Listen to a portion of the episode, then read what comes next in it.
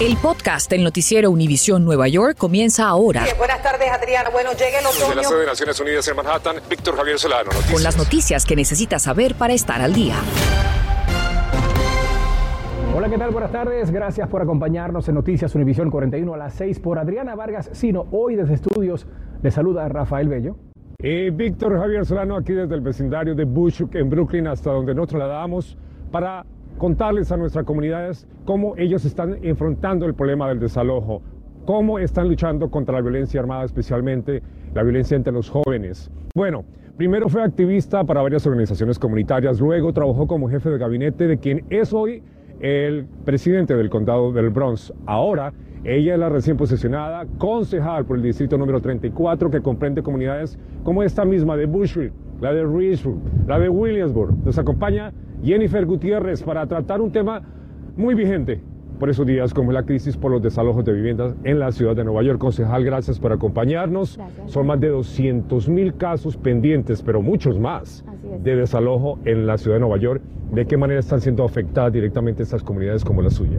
Pues lo que hemos visto es que las comunidades que se presentan en la, en la corte, la mayoría son mujeres, la mayoría son familias, la mayoría son inmigrantes y personas de color. Entonces, para comunidades como la mía, nosotros vemos una gran cifra de, de residentes, de vecinos de de nosotros que se presenten en la corte de, de vivienda. Y en ese sentido, usted como concejal de la ciudad de Nueva York que representa a estas comunidades, ¿qué tipo de impulso le está dando a estas comunidades para evitar que miles de familias queden literalmente fuera? Sí, primeramente es educando y empoderando a los residentes lo más posible en que conozcan sus derechos. Durante la pandemia, aunque hubo un moratorio, muchos de ellos estaban en riesgo de amenazas por sus caseros. Entonces, primeramente es que ellos conozcan sus derechos y ahora lo que estamos viendo es eh, la importancia de que ellos tengan acceso a un abogado o abogada, porque como usted dijo, con más de 200 mil casos en, en la corte de vivienda va a ser sumamente importante para prevenir el desalojo. ¿Qué le recomienda usted inicialmente a una persona que esté enfrentando el desalojo en ese momento y que no tenga una representación Que legal? primera, no dude que no se demoren en marcar 311 para que ellos le puedan conectar con una organización local que le pueden ayudar, le pueden explicar sus derechos y le pueden conectar con un abogado o abogada. Que no dude, no se demoren 311 sería la- el primer paso.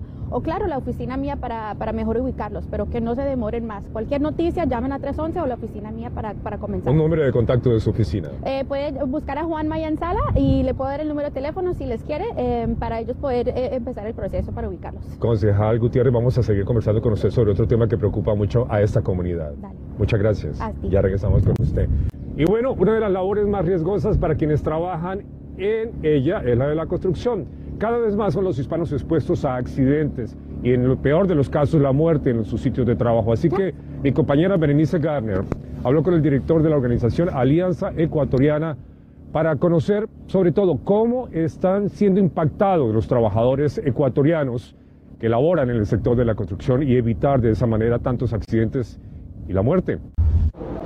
Hola, ¿cómo están? Llegamos de visita a Corona Queens, más conocida ahora como la mitad del mundo, y es que muchos ecuatorianos han llegado a vivir aquí y en su mayoría pues se están dedicando a trabajar en la construcción. Apúntele para el seguro médico. Hasta la Alianza Ecuatoriana llegan todos los días los recién llegados en busca de información y clases de OCHA. El ID es otro punto y la prueba de dirección ya son seis. Con eso ya puedes ir a sacar la licencia de manejo. Walter Sinches, fundador de la Alianza, estima que de los cerca de 2 millones de ecuatorianos que viven en el país, 1.2 millones estarían radicados en el área triestatal. Para mí fue un éxodo. Teníamos las clases llenas has- hasta cierto punto. Y no era, por un lado, bueno, por otro lado, malo, porque veíamos el reflejo de la corrupción en el Ecuador. Son tantos que por sus clases de seguridad en la construcción han pasado más de 12 mil en el último año. Pero aquí no solamente les enseñan seguridad, también les enseñan cosas básicas como cómo colocar un panel eléctrico, un interruptor o también un tomacorrientes. El último trabajador que falleció en la construcción fue precisamente un ecuatoriano. Sí, y la mayoría de accidentados son ecuatorianos, lamentablemente, porque algunos no están siguiendo las reglas que eh, OSHA determina. Primero, la, tarjeta tiene que ser legal. Algunos contratistas eh, irresponsables les permiten trabajar con la tarjeta falsa y ahí vienen las consecuencias. La recomendación que hacemos a nuestra comunidad es hagan los cursos, capacítense, eh, entrenen y sigan las normas. En Corona Queens, Berenice Garner, Noticias Univisión 41. En el Bronx quedó captado en video un dramático ataque que involucra al menos a cinco jóvenes en tres vehículos que resultaron chocados. Así que hacemos contacto con Gary Merson, quien nos explica qué ocurrió exactamente y qué está pasando con la delincuencia juvenil en la ciudad. Gary. Un choque triple fue el origen de una agresión y robo de un vehículo que desató la búsqueda de varios jóvenes que la emprendieron a golpes contra un hombre de 53 años, quien huyó por su vida. Como observan en las imágenes que nos provee la policía, saltan sobre el vehículo de la víctima y se lo roban en la calle exterior, en el Bronx, donde según otros que frecuentan la zona, cualquiera puede ser víctima. Me bajaron las cuatro gomas. Di querella ahí dentro, buscaron en la cámara, no encontraron a nadie, las cuatro gomas. Observamos la visita de detectives a la escena, aunque no nos queda claro si está asociado a esta investigación, ya que esto pasó el pasado 30 de marzo. Esto sucedió a las afueras de esta plaza comercial que regularmente está concurrida de gente y a plena luz del día, captado por varias cámaras de seguridad.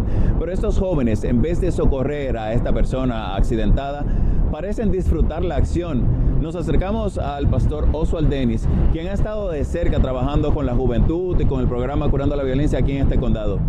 ¿Qué puede llevar a esas personas a disfrutar tanto la acción, a sentir una fascinación por grabarse inclusive para publicar esa agresión en las redes sociales? Nosotros estamos fallando en tres diferentes elementos.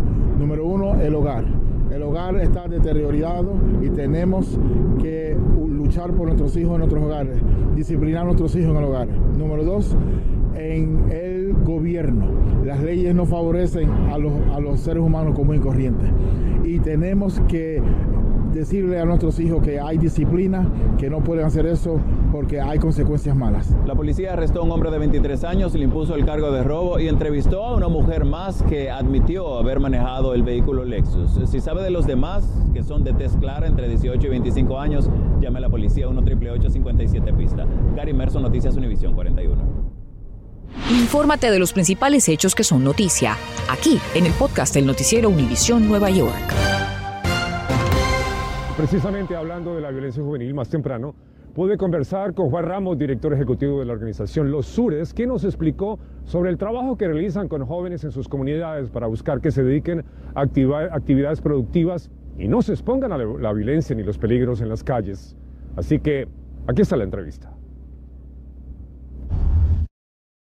¿Con cuántas familias están trabajando hoy? Nosotros trabajamos con más de mil familias en nuestra comunidad um, a través de los diferentes edificios que manejamos. Claro, la violencia es un problema muy serio en nuestras comunidades y tienen el plan WIC. ¿Qué es ese programa? Bueno, el programa WIC es una coalición que empezamos cinco años atrás Con la ayuda de la alcaldía a través de la oficina de prevenir este, pandillas y prevenir este, pistoleros. Y con ellos trabajamos para traer recursos para que no tengan que vivir esa vida, darle oportunidad que a veces no tienen. A veces muchos de ellos han sido víctimas de violencia ellos mismos. A veces han sido gente que entran y salen de, de la prisión. ¿Qué tipo de opciones les ofrecen? Bueno, nosotros empezamos a darle oportunidades, por ejemplo, de trabajo. Um, los ayudamos si están fuera de la escuela, los ayudamos a la familia completa si tienen eh, situaciones a donde no tienen vivienda apropiada. ¿Qué puede hacer un muchacho, una chica que esté metida en todos esos problemas y en estos grupos para pedirle ayuda a ustedes?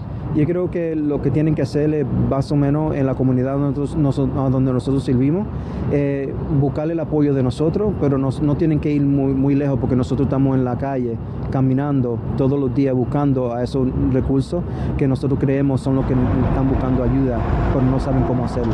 Cualquier día puede pasar por los edificios de Naicha, de Bushwick y Boardington Houses, y nosotros estamos ahí tratando de este, empezar la comunicación con los jóvenes que están envueltos en la violencia, en las pandillas, para poder ofrecerle oportunidad. ¿Qué pueden hacer los padres para incorporar a los muchachos que estén en problemas a su organización, a sus programas? Bueno, los padres pueden comunicarnos, comunicarse con nosotros para darnos este, eh, información de cómo, cómo eh, nosotros podemos ayudar a sus jóvenes, pero mayormente a veces la familia completa es la que necesita la ayuda en la comunidad, porque a veces muchos de los problemas que tienen los jóvenes empiezan en el hogar. Gracias, por continuar con nosotros en esta transmisión especial de Noticias Univisión 41 aquí desde Bushwick. Ya hemos hablado del tema de los desalojos, hemos hablado de las organizaciones que siguen trabajando para, para ayudar a los jóvenes a que salgan de la calle y no se expongan a la violencia. Pero también otro de los temas que está acaparando la atención de estas comunidades es el desalojo también de cerca de 200 campamentos de desamparados por parte de la ciudad. Los directos afectados han estado furiosos realmente por las acciones de la ciudad, pero también algunos activistas y líderes electos. Justamente la concejal Jennifer Gutiérrez del Distrito 34 ha sido una de las voces críticas de estas actuaciones por parte de la administración del alcalde Eric Adas. Una vez más, gracias por estar con nosotros, concejal. Y si no es esto, si no es el levantamiento de, de estos campamentos de los cuales se queja mucho la comunidad porque dicen que son pues un foco de drogas, un foco de violencia y de inseguridad. Entonces, ¿qué hacer con ellos? Claro. No, es una buena pregunta. Eh, la realidad es que nosotros como una ciudad no estamos trabajando rápidamente o adecuadamente para servirlos. Es una cosa violar a las personas que están en los encampamentos y decirles, bueno, se tiene que salir de acá, pero ¿qué le estamos ofreciendo a ellos? Sabemos que los refugios no son seguros. Eh, no estamos construyendo vivienda rápidamente. Entonces nosotros tenemos que tener un plan antes de sacar o evacuar a cualquier comunidad de personas. Tenemos que también eh, invertir en recursos para las personas que, necesitan eh, eh, substance abuse counseling, como para las personas que son Consejería. Claro, claro. De sustancias, de abuso de sustancias. Claro, hay muchas personas que también en los encampamientos son indocumentados, que le tienen temor, pedir ayuda, entonces tenemos que crear un espacio donde ellos se sientan seguros para poder trabajar con la ciudad y, ofrecerle oportunidades. Ayer justamente el alcalde Adams presentó en su presupuesto el incremento de recursos para los refugios, para los shelters. Para ustedes esa no es la solución tampoco. No es la solución porque un refugio es una, un recurso, pero nosotros sabemos que lo que vamos a necesitar en, en, los 10, 20, 30 años es residencias permanentes para los tenientes de, de, los refugios. Entonces podemos invertir temporadamente, pero como le digo a ustedes, eso es una cura, no es la solución permanente y lo que queremos ver es más inversión en las viviendas que sean estables, que sean reguladas para las personas que lo necesitan. Concejal Gutiérrez, gracias por estar con nosotros. Seguiremos conversando sobre estos temas que tanto preocupan a la comunidad. Gracias por escuchar el podcast del noticiero Univisión Nueva York. Puedes descubrir otros podcasts de Univisión en la aplicación de Euforia o en univision.com diagonal podcasts.